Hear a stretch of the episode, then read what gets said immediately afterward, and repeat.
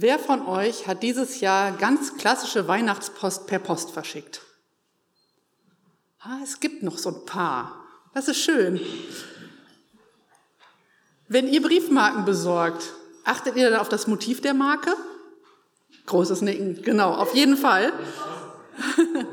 Zur Weihnachtszeit gibt es ja auch immer besondere Briefmarken. Es gibt diese Wohlfahrtsmarken, da bezahlt man mehr und spendet den überschüssigen Betrag dann für eine wohltätige Organisation. Und es gibt auch Briefmarken zum regulären Preis, die nennen sich dann Wintermarken und haben ein bestimmtes Motiv. Einige Jahre waren das einfach nett gemalte Bilder mit so schön weihnachtlichen Szenerien. Dann kamen seit zwei Jahren Sprüche dazu, Worte. Seit 2020 steht da drauf Frohes Fest im vergangenen Jahr 2021 stand da frohe Weihnachten. Ich brauchte dieses Jahr auch einige Briefmarken und dachte, ach, das Motiv ist ganz nett, steht auch was drauf, ist schön, kaufe ich mal. Und während ich diverse Briefe damit klebte, und die musste man noch so ganz klassisch, ne, die gab es nicht als Aufkleber, sondern ne, so richtig schön, Corona-mäßig getreu so da drauf. Und dann guckte ich mir dieses Motiv und diesen Vers, was da drauf stand, näher an und dachte, ja, das ist doch nachdenkenswert. Warum haben Sie das benutzt? Warum stehen diese zwei Worte da drauf? Und zwar steht da friedvolle Weihnachten. Friedvolle Weihnachten. Wenn wir uns umgucken, bei uns selbst und in der Welt, dann sehen wir, dass das wohl sehr berechtigt ist, dieser Wunsch. Ich habe zu dem Künstler und zu der Marke recherchiert. Ich wollte mal wissen, wie kommen die da drauf? Dass man solch eine Marke auswählt und vielleicht auch, warum haben Sie genau das sich ausgesucht? Ich bin schließlich auf der Seite des Bundesfinanzministeriums gelandet. Wusstet ihr, dass Sie dafür zuständig sind? Einige Briefmarkenfreunde wissen das. Ja, sehe ich hier.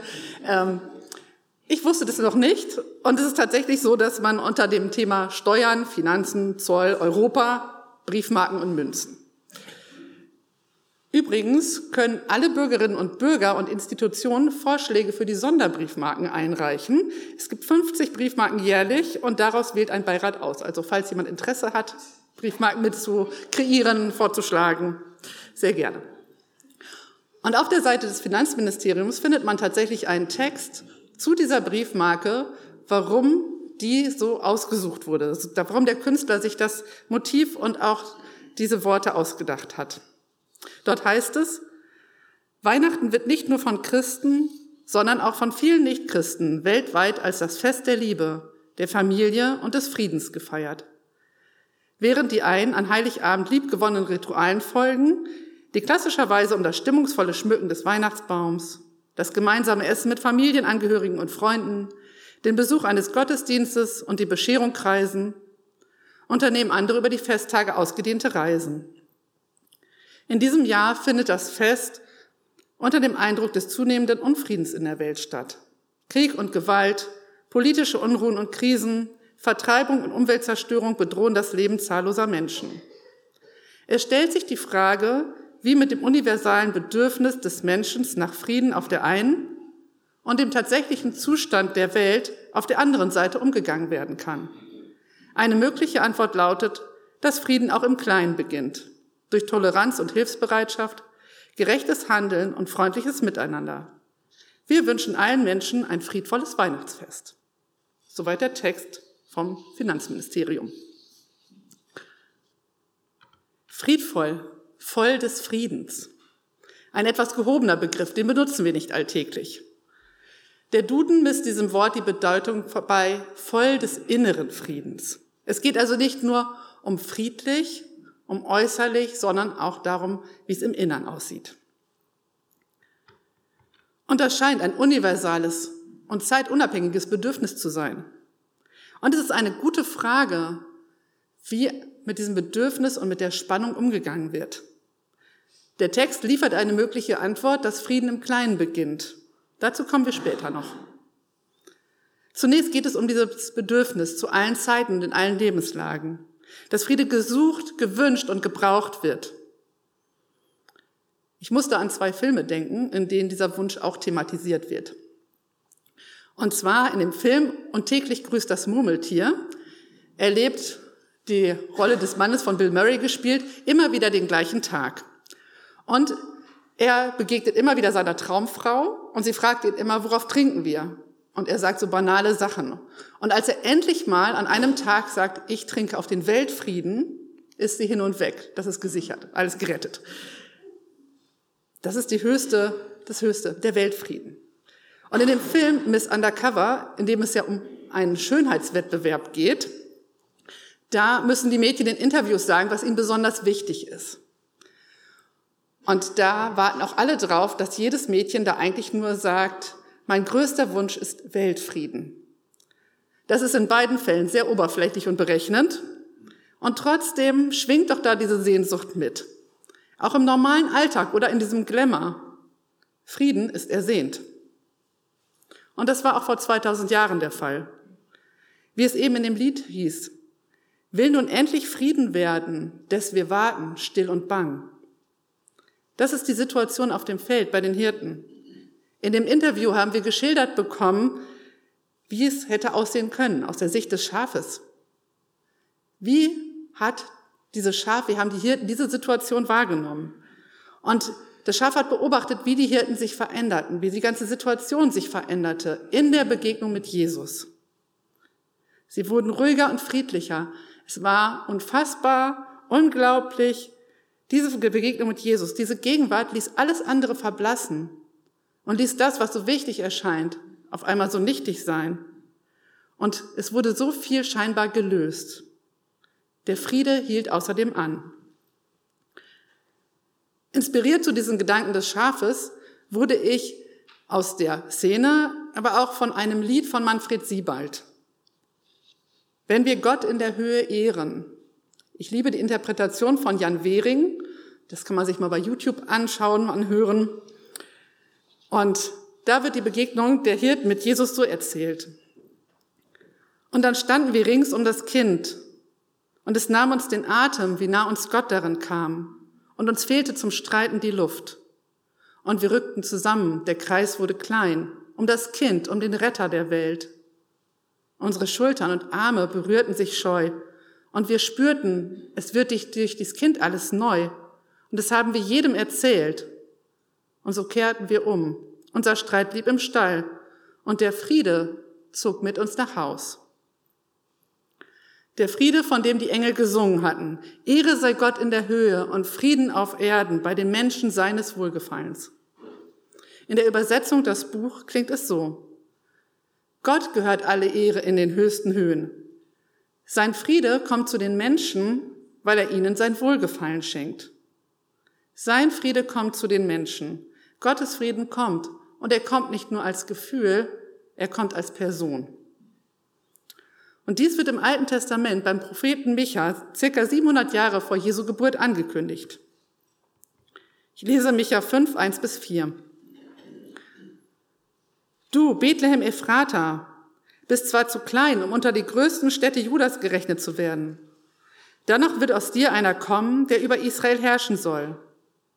Seine Herkunft reicht in ferne Vergangenheit zurück, ja bis in die Urzeit. Er lässt sein Volk in die Hände seiner Feinde fallen, bis die, die ein Kind bekommen soll, geboren hat.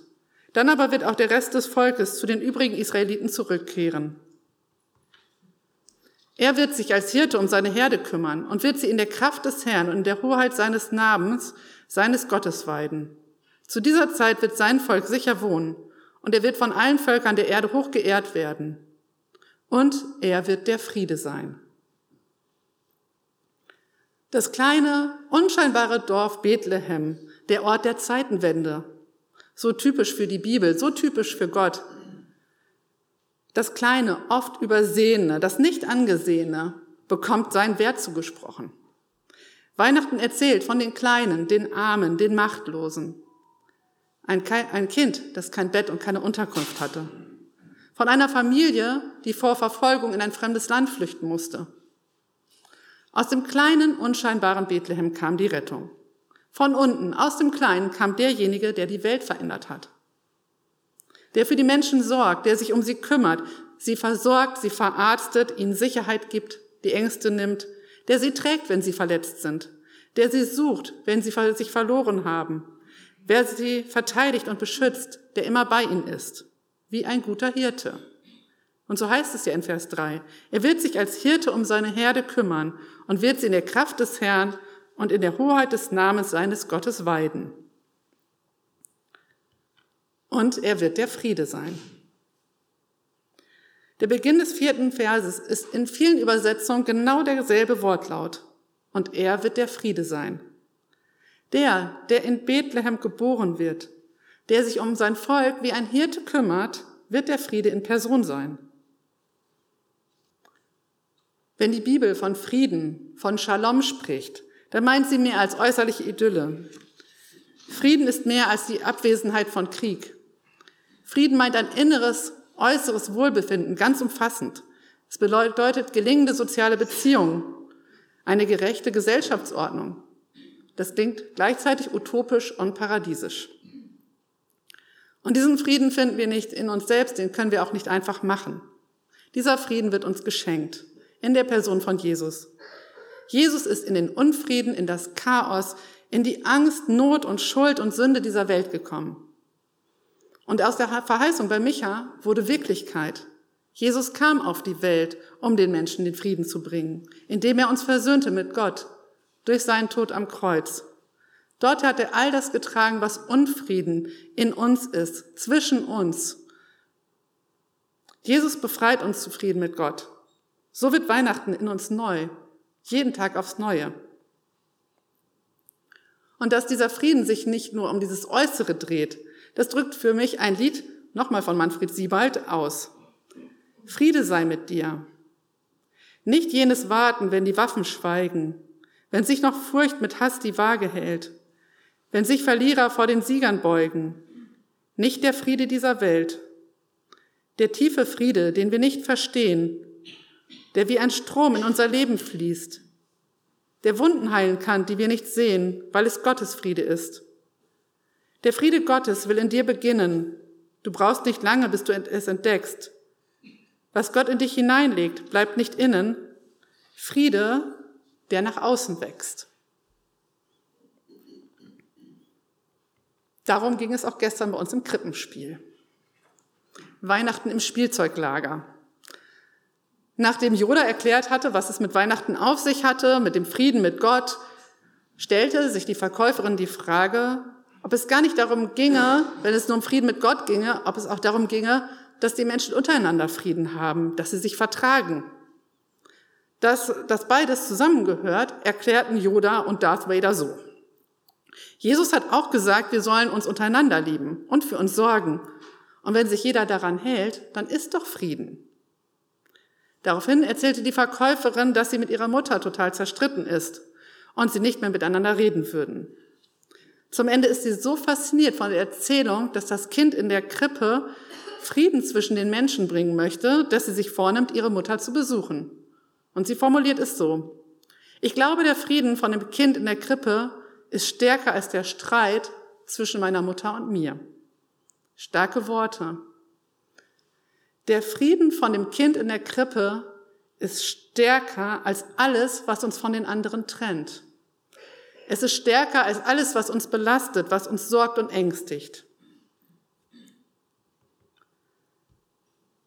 Frieden ist die Anwesenheit Gottes inmitten des Chaos. Der Frieden ist nicht die Erklärung für alle Rätsel der Welt, sondern die Anwesenheit Gottes in den Rätseln des Lebens. Bei Gott bin ich geborgen und zu Hause. Er ist mein Frieden. Die Begegnung mit Jesus, mit dem innigen und tiefen Frieden, der allen Verstand übersteigt, trotz und inmitten von Unfrieden, Streit, Sorge und Not. Wenn ich diesen Frieden in mir erlebe, wirkt er sich dann weiter aus?